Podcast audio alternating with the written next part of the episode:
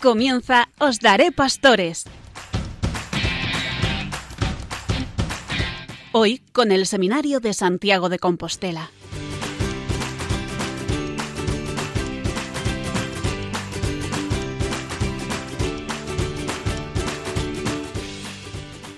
Buenas noches, queridos oyentes de Radio María, y bienvenidos al programa Os Daré Pastores desde el Seminario Mayor de Santiago de Compostela. Empezamos un nuevo curso y también una nueva temporada de nuestro programa vocacional en colaboración con Radio María.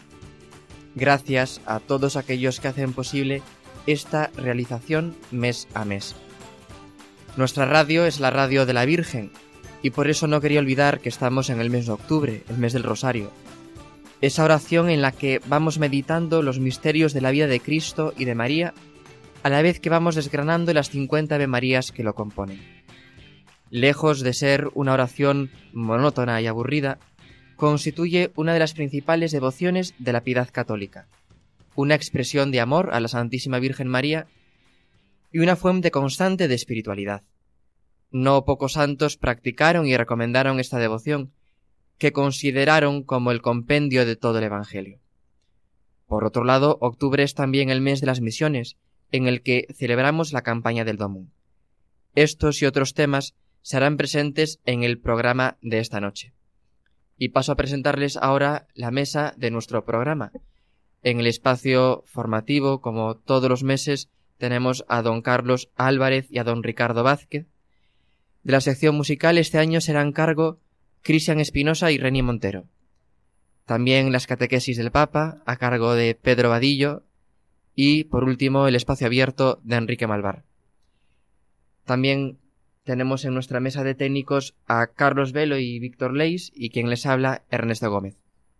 Comenzamos, como siempre, como cada noche, en nuestro programa, rezándole a la Santísima Virgen.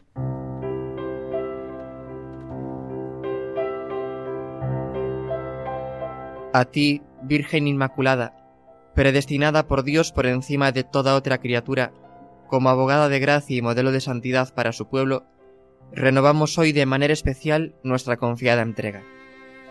Sé tú quien nos acompañe en el camino de la conversión y de la santidad, en la lucha contra el pecado, haciéndonos cada vez más obedientes y fieles a la palabra de Dios. Que el Eterno Padre que te quiso Madre Inmaculada del Redentor, renueve también en nuestro tiempo, por mediación tuya, los prodigios de su amor misericordioso. Amén. Bien, pues después de esta oración a la Santísima Virgen María, nuestra Madre Inmaculada, vamos a empezar con las secciones de nuestro programa de esta noche y le doy la palabra en primer lugar a don Ricardo Vázquez, que nos trae el espacio formativo. Don Ricardo, buenas noches. Este año continuamos con el directorio para el Ministerio de la Vida de los Presbíteros que estuvimos comentando el curso pasado y vamos a iniciar en el número 70 con el sacramento de la penitencia. Se nos habla del presbítero como ministro de la reconciliación. Ahí cita el directorio un texto para nosotros fundamental en Juan 20, versículos 22-23. Recibid el Espíritu Santo. A quienes perdonéis los pecados les quedan perdonados, a quienes los retengáis les quedan retenidos. Cristo confió la obra sacramental de la reconciliación del hombre con Dios a sus apóstoles los sucesores de los apóstoles, los obispos y sus colaboradores, los presbíteros, los sacerdotes. Por tanto, obispos, sacerdotes son por voluntad de Cristo los ministros del sacramento de la reconciliación. La reconciliación que permite restablecer la amistad con Dios Padre y con todos sus hijos en su familia que es la Iglesia. Dice una cosa muy bonita el directorio, es que la Iglesia, a través de este sacramento de la reconciliación de la penitencia, se rejuvenece y se construye en todas sus dimensiones, universal, diocesana y parroquial. Por eso vemos que cuando este sacramento se descuida, pues se resiente mucho la iglesia, se resiente mucho la comunidad cristiana. La iglesia se rejuvenece y se construye, se reconstruye en todas sus dimensiones, en buena parte gracias a este sacramento. Hoy descubrimos en nuestro mundo una pérdida de sentido de pecado. Por eso también el sacerdote tiene que hablar del pecado, hablar del pecado desde el Evangelio, para que se recupere un auténtico sentido del pecado. El sacerdote tiene que dedicar tiempo a la formación de las conciencias, tiene que dedicar tiempo pues, a preparar las almas para este sacramento de la penitencia. El directorio dice que es importante que el sacerdote dedique tiempo a este ministerio. Es bueno que los parroquianos, que los fieles sepan eh, las horas, los horarios de los cuales el sacerdote está sentado en el confesionario, para que puedan acudir a recibir este sacramento. Es bueno que los fieles tengan esa conciencia de que hay sacerdotes disponibles en unos determinados momentos para poder acceder a este sacramento. Incluso el directorio nos habla que cuando en una iglesia, presidiendo un sacerdote la misa, pues hay otros sacerdotes disponibles, es bueno que haya sacerdotes de los confesionarios, incluso durante la celebración de la Eucaristía, sobre todo en los santuarios y en las iglesias especialmente frecuentadas.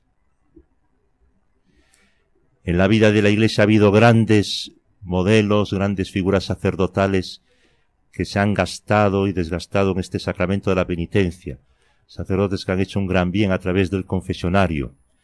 En primer lugar, San Juan María Vianney, el patrono de los párrocos, pero también un San Juan Bosco, que en sus oratorios dedicaba también un tiempo a que los jóvenes, los chicos se pudieran confesar. San José María Escribá, San Pío de Pietrelcina, San José Cafaso, San Leopoldo Mandic. El directorio cita así grandes figuras sacerdotales que hicieron del, del confesionario un lugar de santificación. Es importante al administrar este sacramento que los presbíteros promuevan la disciplina de la Iglesia. La Iglesia que nos dice que la confesión individual e íntegra y la solución personal constituyen el único modo ordinario con el que un fiel consciente de que está en pecado grave se reconcilia con Dios y con la Iglesia. Las absoluciones sacramentales impartidas de forma colectiva, sin que se observen las normas establecidas, hay que considerarlas abusos graves. Los fieles es importante que puedan recibir este sacramento en ese encuentro personal con el confesor, pudiendo expresarse y pudiendo pues eh, confesar eh, sus pecados. La confesión individual e íntegra de los pecados en el coloquio directo con el confesor es importante que se cuide. Para escuchar las confesiones, la Iglesia nos habla de que tiene que haber una sede penitencial y pues siempre se insiste en la importancia de que haya confesionarios provistos de rejillas entre el penitente y el confesor, ya que a veces el penitente pues necesita una cierta confidencialidad, pues una persona que acude después de mucho tiempo a confesarse, que tiene una cierta vergüenza, que se le dé esta posibilidad de acceder al sacramento también de una manera así anónima, eh, a través de la rejilla. El confesor tendrá la oportunidad de iluminar la conciencia del penitente con unas palabras que aunque breves han de ser apropiadas para su situación concreta. Esas palabras del sacerdote en el encuentro personal con el penitente sabemos que iluminan mucho el alma. Esos consejos pueden ayudar a una persona a perseverar en su camino de conversión y de santidad. El confesionario en ocasiones también se convierte en un lugar de dirección espiritual, porque precisamente aparte de absolver los pecados, el sacerdote tiene esas palabras de ánimo, de consejo, de consuelo, esas exhortaciones, todo eso ayuda al fiel a que persevere en su camino de vida cristiana. Aparte de ser ministro del sacramento, el sacerdote también es receptor de este sacramento. El sacerdote también tiene necesidad de confesar sus propios pecados y debilidades. Y normalmente se suele decir que el que no es buen penitente, no es buen confesor. Si un sacerdote no valora en su vida el sacramento de la penitencia, si no acude con frecuencia a la confesión, difícilmente luego él va a valorar el sacramento para poder pues, ofrecerlo a los demás. Difícilmente él va luego a ser un buen confesor. Para ser buen confesor es bueno, por tanto, ser primero buen penitente. Incluso nos dice el directorio que es importante que el ministro del sacramento ofrezca a él un testimonio personal, precediendo a los demás fieles en esta experiencia de perdón. Y es bueno que los fieles sepan y vean que también sus sacerdotes se confiesan con regularidad. Esto es un testimonio también muy bonito. Juan Pablo II, en su exhortación apostólica post-sinodal Pastores de Abobobis, hablando precisamente sobre el tema de la formación sacerdotal, él insistía en este tema. Decía que toda la asistencia sacerdotal sufre un inexorable decaimiento si le falta por negligencia o cualquier otro motivo el recurso periódico, inspirado por auténtica fe y devoción, al sacramento de la penitencia. En un sacerdote que no se confesase o se confesase mal, su ser como sacerdote y su ministerio se resentiría muy pronto y se daría cuenta de ello también la comunidad de la que es pastor. Por tanto, es un tema muy importante a cuidar. Por tanto, sacerdote, ministro del sacramento, pero también sujeto receptor de la gracia del sacramento de la penitencia. Lo vamos a dejar aquí hasta el próximo programa. Pues muchas gracias, don Ricardo, por hablarnos así de este modo de la importancia del sacramento de la penitencia. Yo me estaba acordando de esa frase que dice el apóstol de que Dios estaba en Cristo reconciliando el mundo consigo y nos encargó el ministerio de la reconciliación. Y esa exhortación que hace el apóstol de en nombre de Cristo os pedimos que os reconciliéis con Dios, ¿no? Pues que valoremos este sacramento tan importante, tan fundamental para nuestro crecimiento en la vida cristiana, que lo valoremos nosotros como futuros sacerdotes y que lo valoren también los fieles y lo que usted dice, que no duden en acercarse al sacerdote a, a pedir este sacramento siempre que lo necesiten. Muchas gracias.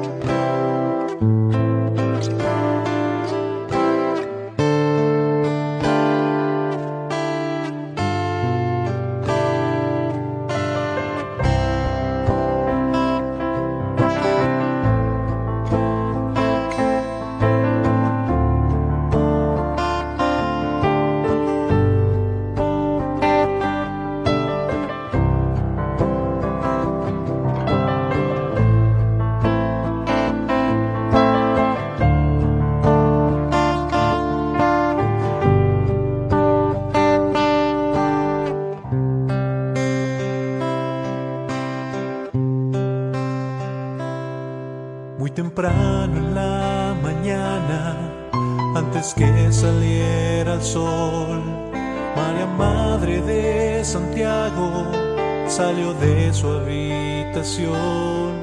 con rumbo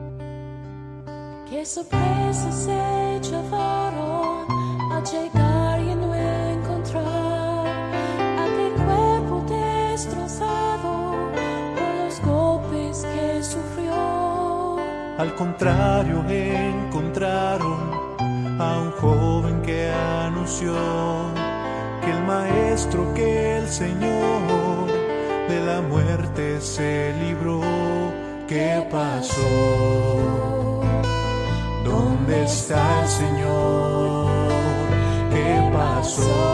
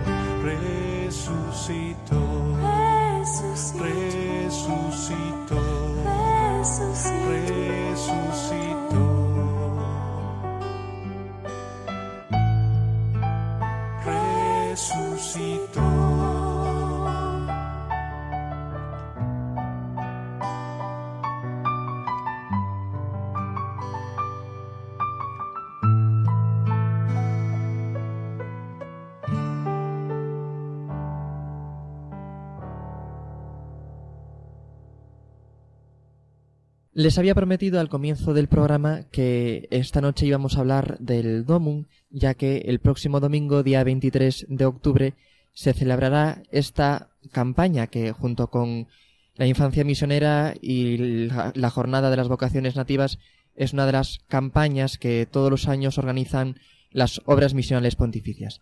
Con este motivo, para hablar de esta campaña del Domum, tenemos en nuestro programa de Os Daré Pastores a don David Álvarez, que es el delegado de misiones de nuestra archidiócesis de Santiago de Compostela. Don David, buenas noches. Hola, buenas noches. Muchas gracias por estar con nosotros en nuestro programa. Nada, gracias a vos. Este año, en la campaña del Domum lleva por lema Seréis mis testigos. ¿Qué nos podría decir don David de, de este lema tan sugerente? Bueno, este lema eh, ben proposto para España polo, polo Papa Francisco eh, un lema ben coñecido do Evanxeo. Eu creo que hai dúas, o sea, as tres palabras, non? Son, son importantes. Primeiro ser, despois saber de quen somos e despois saber o que somos.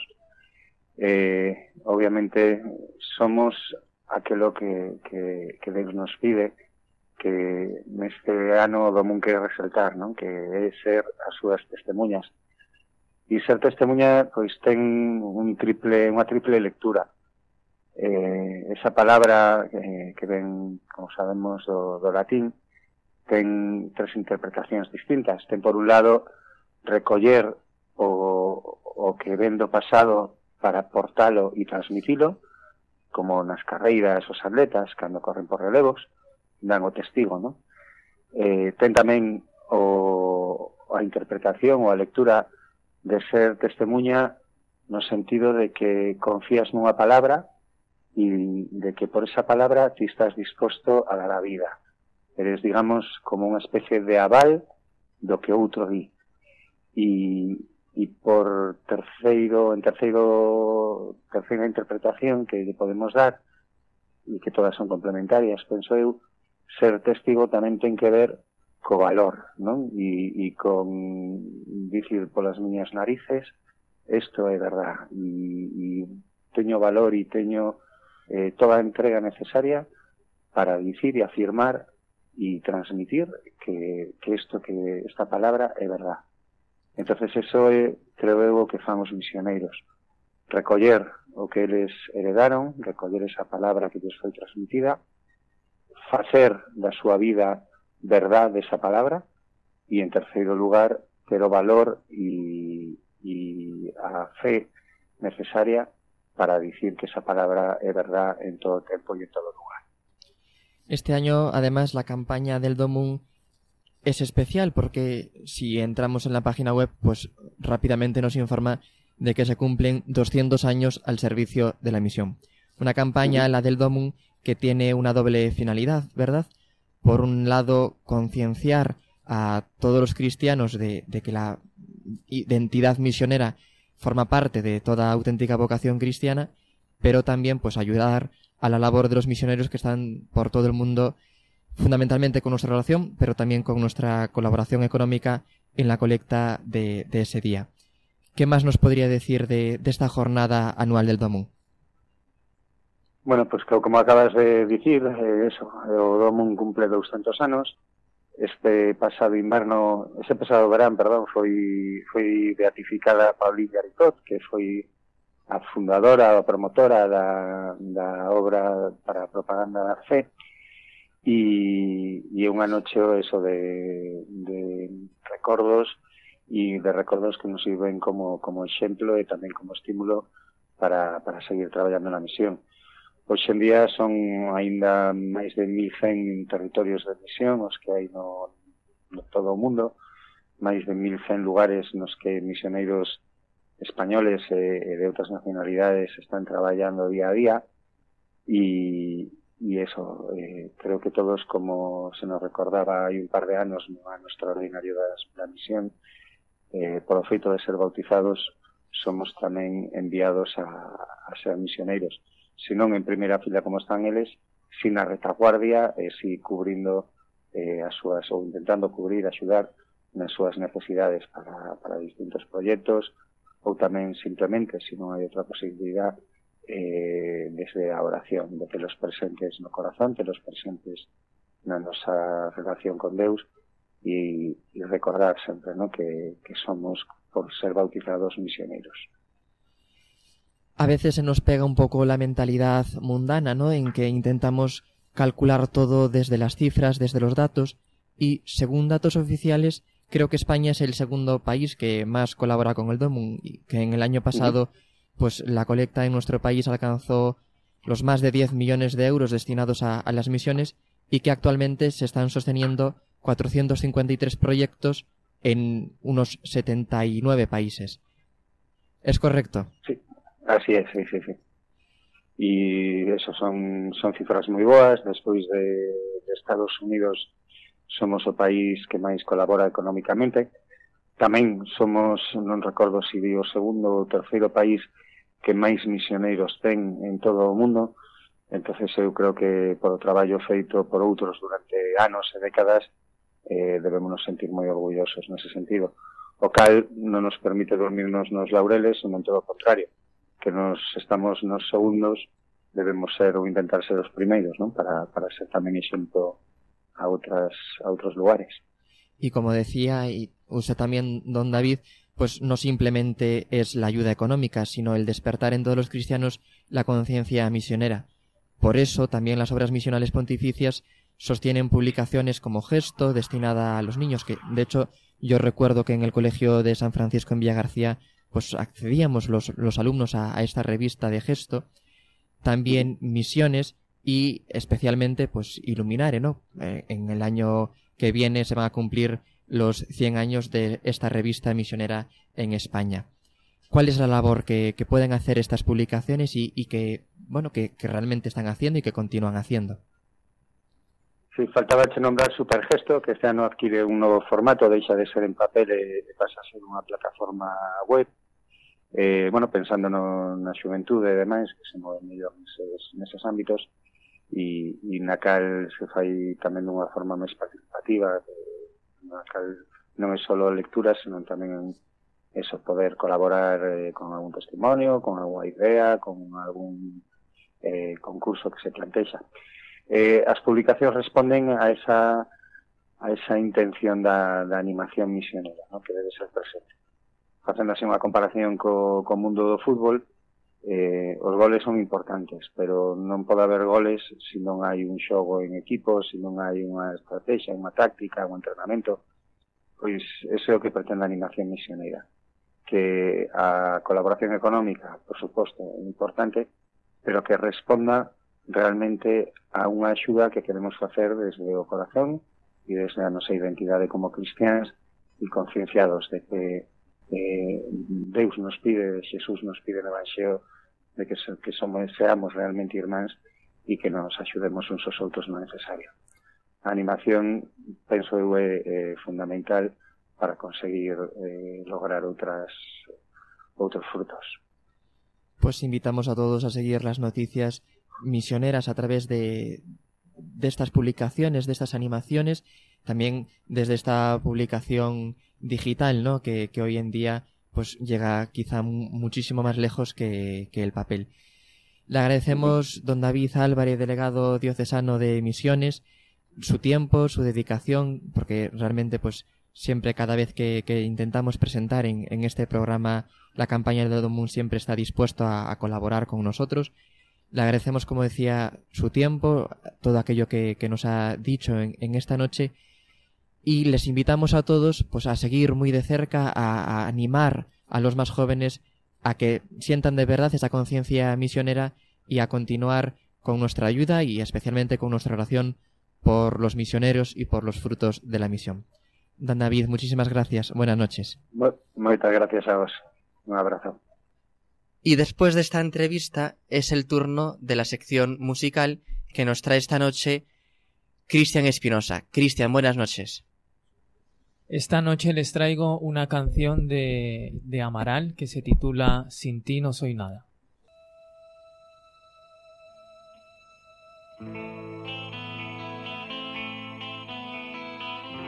Sin ti no soy nada, una gota de lluvia mojando mi cara.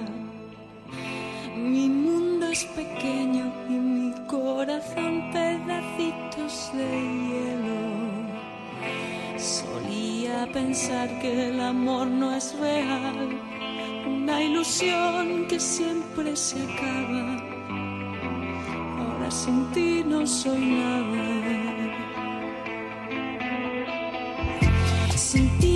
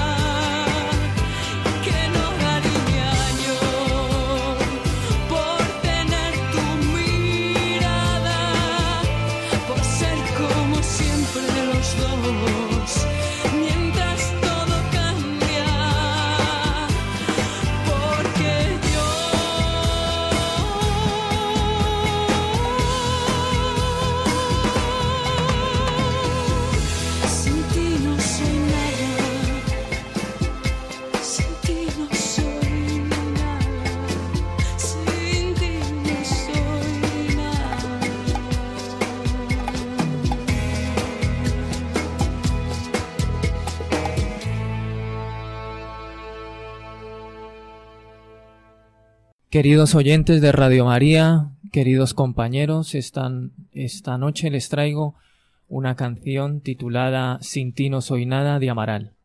Bueno, pues a mí esta canción eh, lo que más se me queda es la frase tan repetitiva de Sin ti no soy nada, ¿no? Y la verdad que cuando yo eh, esta frase pues eh, se la decía al Señor, me recordaba primer, San Juan 15.5 donde dice yo soy la vid, vosotros los sarmientos, el que permanece en mí y yo en él, ese da mucho fruto, porque separados de mí no podéis hacer nada. Y no solo eso, ¿no? sino que en la carta a los colosenses, en 1.16, se dice que por medio de él, o sea, por medio de Cristo fueron creadas todas las cosas y todo se mantiene en él.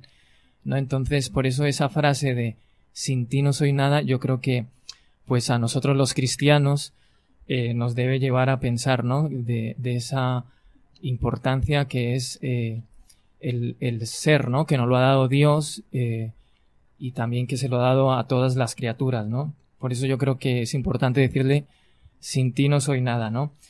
Y bueno, por último, también llevándolo a la parte mm, de la vocación sacerdotal, ¿no? Y, y religiosa, es bueno también que al Señor le digamos no somos nada sin ti, ¿no? Y, y que, y que bueno, ¿no? Que, que, a veces se nos olvida y queremos hacer sin Él, ¿no? Pues que, que se lo digamos, ¿no? Señor, sin ti no soy nada. Y ahora pues eh, doy lugar a, a mis compañeros para que también comenten lo que les ha parecido esta canción. Muchas gracias. Sí, Cristian, gracias a ti. A mí también me recordaba esa frase del Evangelio según San Juan, que además, pues don Carlos, que está aquí presente, lo puede decir mejor que yo, porque nos lo repite muchas veces. Sin eme nil potestis facere, sin mí no podéis hacer nada. Y es verdad que, pues, nuestro Señor Jesucristo es el pilar fun fundamental de nuestra vida, de nuestra vida cristiana, pero también, como tú decías, Cristian, el pilar de nuestra vocación. Por eso, pues, ese título, ¿no? De, de esta canción y, esa frase que se repetía insistentemente, pues tiene que ser para nosotros incluso el, el convertirla en oración. Pues Señor, sin ti no soy nada. Ernesto recordaba esa, esa cita del Evangelio de San Juan, de 15, del Evangelio en el capítulo 15, ¿no? Y evidentemente lo mismo que decías, que muy bien, ¿no? Subrayar de la vid, los sarmientos, todo se mantiene en él. Pues saber eso, tenerlo claro en nuestra vida es fundamental, ¿no? Si no es en la vida cristiana, ya no digo después ya cuando uno eh, respondiendo a esa llamada del Señor tiene que tener muy claro que nada sin él podemos hacer. Y nosotros qué importante es para los que estáis formando, ¿no? Ya en este momento tener bien claro en todo momento que si, eh, si estamos aquí, si cualquiera de nosotros, que los que ya somos sacerdotes, los que vais a ser, es porque sabemos que en Él es donde tenemos que construir nuestra vida, ¿no? Sin Él no podemos hacer nada. Sin mí no podéis hacer nada. Pues muchas gracias, Cristian, por esta canción que nos has traído. Y ahora doy paso a Pedro Padillo, que nos trae, como cada mes, la catequesis del Papa. Pedro, buenas noches. Muy buenas noches, radio oyentes de Os Pastores. Como es de costumbre, les traigo una catequesis del Papa Francisco sobre el Día de los Fieles Difuntos, que cada año conmemoramos el día 2 de noviembre. El Día de los Fieles Difuntos es una fecha especial en la Iglesia en la que conmemoramos a todos aquellos que han dejado este mundo y han atravesado el misterio de la muerte. Ante el dolor y el vacío que deja la pérdida de un ser querido, el Papa Francisco nos recuerda que la muerte no tiene la última palabra, ya que el poder de Dios es más fuerte que la mortalidad humana. Jesús la venció y nos ha prometido que estará a nuestro lado en ese momento. Ahora bien, nos podemos preguntar ¿de qué manera el cristiano encuentra la fortaleza de seguir hacia adelante tras el dolor de la muerte de un ser querido?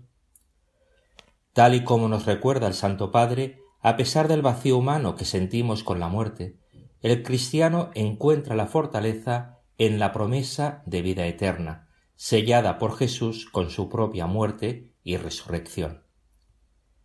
En el capítulo once, versículo veinticinco de Juan, Jesús dijo, Yo soy el camino, la resurrección y la vida. El que cree en mí, aunque muera, vivirá. Los cristianos de todo el mundo se unen el día de difuntos en oración rezando por el eterno descanso de todas las almas que dejaron este mundo, dejando un paso hacia el encuentro definitivo con el Creador, porque para los seguidores de Cristo la muerte no es final, sino un paso más hacia la casa del Padre. Rezamos juntos por todos nuestros seres queridos difuntos, para que Dios les conceda el eterno descanso y brille para ellos la luz perpetua de su rostro. Cuando nuestras vidas experimentan pruebas y dolores, recordemos que Jesús nos ha dicho, Yo soy la resurrección y la vida. Sólo la luz de Jesús puede transformar las tinieblas de la tumba en victoria, la amargura de la separación en la dulzura del encuentro y la derrota de la cruz en el amanecer de la resurrección. Sólo la fe puede cambiar la vida terrena de un final absurdo a un comienzo glorioso para la vida eterna. San Pablo nos ayuda a entender qué significa estar unidos los unos a los otros unidos en comunión con la imagen del cuerpo. Cristo es la cabeza y nosotros los miembros. La comunión de los santos es precisamente la Iglesia, que no es una comunidad de perfectos, sino de pecadores salvados. Nuestra alegría y dolor tocan también la vida de los demás, y esto pasa no sólo con quienes coinciden con nosotros en este momento histórico, sino también con la comunidad de creyentes que ya está en el cielo con quienes estamos y entablamos una amistad que nos une a ellos a través de la devoción. Ellos nos acompañan, sobre todo en los momentos de dificultad y sufrimiento. Muchas gracias a Pedro Vadillo por esta catequesis que nos ha traído del Santo Padre, pues que pues nos ayuda a crecer también en, nuestra vocación y en nuestra vida cristiana el escuchar las enseñanzas del Santo Padre. Como cada noche, pues Enrique Malvar nos trae su sección abierta con la que pone punto y final a nuestro programa, así que yo ahora le cedo la palabra para ver qué sorpresas nos trae en esta nueva edición. Buenas noches, queridos compañeros y queridos oyentes de Radio María. Cerca está la fecha en la Iglesia de la celebración de la solemnidad de todos los santos. Pienso que es fundamental recordar esta celebración que nos ofrece nuestra Madre la Iglesia. Y me gustaría recordar, al comenzar este pequeño coloquio, digamos, sobre la solemnidad, con una oración que está incluida en el misal de ese día. Nuestra Madre la Iglesia nos dice en la oración, Señor que nos concedes celebrar en una misma fiesta la solemnidad de todos los santos. Qué alegría para un creyente sentir la compañía, la amistad y la intercesión de esos hombres y mujeres amigos de Dios que están presentes en nuestra vida de cristianos en la comunión de los santos. Si nos paramos a querer describir esta solemnidad, ciertamente es un misterio. En la comunión de los santos, sin duda, caben todo tipo de personas y todo tipo de épocas. Empezamos desde Abel y Abraham hasta llegar a San Juan Pablo, al Beato Juan Pablo I, beatificado, canonizado, perdón, recientemente. En estas fechas pienso que es importante que nos demos cuenta de que nuestra vida terrenal es finita, es caduca.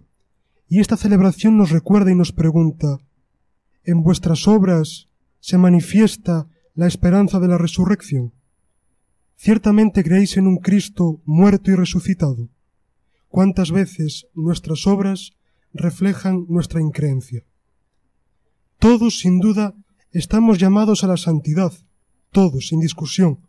Como decía un santo San José María Escribá, la santidad no es ni para los que llevan alzacuellos o hábito, que también es para todo creyente. La santidad, desde luego, es condición necesaria. ¿Y la santidad dónde se vive? Pues en los pequeños detalles, como tantas veces se nos recuerda en la formación en esta casa. La vida cristiana, la vida de santidad, se demuestra al día a día o ciertamente no existe. Igual que un hombre muestra el amor a su esposa en las pequeñas cosas, nosotros mostramos el amor a Cristo y al prójimo en lo cotidiano. Y digo el amor a Cristo y al prójimo porque el santo no puede hacer diferencia entre amor a Dios y a los hombres, porque sin duda es el mismo amor. A las personas que escuchen este sencillo programa, yo les invito a que piensen que dónde ejecutan su vida de cristiano. La santidad no se vive solo cuando estamos en la iglesia. Como decía un santo, entramos en la iglesia para rezar y salimos para servir. Y si, no se sirve, no es ejemplo de santidad. Que mostremos en las iglesias, en las cafeterías, en las calles, en los restaurantes, en los colegios, que Cristo vive y que nos promete la vida eterna que sin duda, si no buscamos a Dios en nuestros amores, en nuestros hobbies, en nuestros gustos, nunca lo encontraremos. Me gustaría concluir con una pequeña reflexión. A veces podemos pensar que la santidad es para personas heroicas, poetas, médicos, científicos, ingenieros, intelectuales, pero la santidad desde luego está en lo más escondido de los hogares. Como nos muestra tantas veces el Papa Francisco, como nos lo reitera, la santidad también es para las personas de la puerta de al lado. Visitar a un enfermo, saludar a una persona con discapacidad con cariño, con afecto, escuchar a quien lo necesita, simplemente escucharlo, decir un buenos días aunque te cueste, ahí está la voluntad de Dios. Me gustaría también pensar en la frase que dijo mi compañero Christian en la canción, decía que somos como actores, entre comillas, con un guion. La pregunta es si el creyente está llamado a ser un actor, si a mostrar una novedad en el mundo, debemos preguntarnos, ¿y a nosotros, nuestro guion, quién nos lo marca? Pidamos en esta solemnidad que todos los santos intercedan por nosotros, para que, a pesar de nuestras deficiencias, de nuestras limitaciones, que son muchas, y menos mal que el Señor no las tiene en cuenta, sepamos que Dios siempre nos conforta, nos perdona, nos alienta y nos espera. Gracias. Gracias a ti, Enrique, por esta reflexión que has traído a propósito de la fiesta que vamos a celebrar muy pronto de todos los santos yo me acordaba también de esa frase que citabas del Papa Francisco, de los santos de la puerta de lado, pues tantas personas anónimas que eh, representan pues ese rostro más bello de la Iglesia, ¿no? Que es la santidad en las circunstancias más cotidianas de nuestra vida. Los santos son, como tú decías, pues los mejores discípulos de Cristo y aquellos que mejor han encarnado el espíritu de las bienaventuranzas, ¿no? Como nos muestra la liturgia de este día de todos los santos. Y a propósito de, esa santidad, pues no deja de ser actual, ¿no? La llamada que la Iglesia hace a todos los hombres para que sean fieles a Jesucristo y que pues ellos mismos se sientan llamados a la santidad, que no es otra cosa que la plenitud de vida y de amor con Dios en el cielo. Sabemos que entre nuestros oyentes pues hay muchas personas mayores, muchas personas que quizá viven solas, personas enfermas, y desde aquí queremos transmitirles nuestro más cordial cariño, nuestra cercanía y nuestro apoyo en esos momentos, porque como pues escuchaba yo hace unos meses, Dios no nos ha llamado para lo fácil, sino para lo difícil. Y también en coger esa cruz de cada día y, cargarla a la pos de Cristo, pues se desarrolla, ¿no? Y, y, se ejercita esa santidad a la que todos estamos llamados. Pero también desde la convicción de que cuántas veces nuestro rostro, nuestra sonrisa, es, como decía un santo, la primera obra de apostolado y de caridad que tenemos que hacer. Pues con nuestro ánimo, con nuestra buena cara, con nuestra sonrisa, con nuestras palabras de cariño, como tú nos decías, Enrique, pues podemos hacer mucho bien a todas las personas que nos rodean y desde aquí, des desde nuestro programa de Os Pastores, desde nuestro programa de Radio María, queremos hacer mucho bien a todas esas personas que nos oigan y a las que, pues, estas cosas sencillas que procuramos decir les puedan servir de consuelo, de aliento, de ánimo y sobre todo de compañía, ¿no? A todas ellas las encomendamos y terminamos este programa, como siempre, saludando una vez más a la Santísima Virgen María. Y lo hacemos ahora, pues todos juntos, si os parece, con esas palabras del ángel San Gabriel. Dios te salve María, llena eres de gracia, el Señor es contigo, bendita tú eres entre todas las mujeres, y bendito es el fruto de tu vientre Jesús. Santa María, Madre de Dios, ruega por nosotros pecadores, ahora y en la hora de nuestra muerte. Amén. Muchas gracias a todos, gracias a ustedes, queridos radioyentes, buenas noches y hasta el próximo programa.